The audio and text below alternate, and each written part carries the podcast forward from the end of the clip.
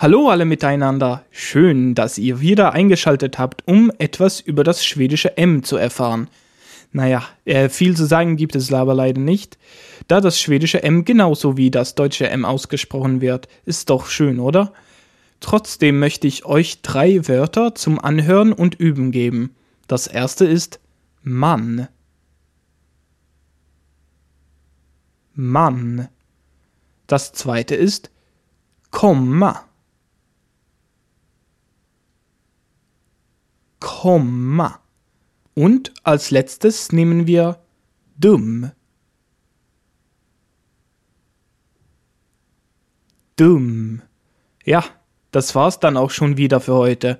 Kommt gern zur N wieder, denn da gibt's etwas mehr zu berichten. Hey so länge. Schau mal bei sprichmalschwedisch.com vorbei für zusätzliches und interaktives Material für diese Lektion, Videos und weitere nützliche Hilfsmittel, um Schwedisch zu lernen und werde ein Teil der Sprich Schwedisch Community.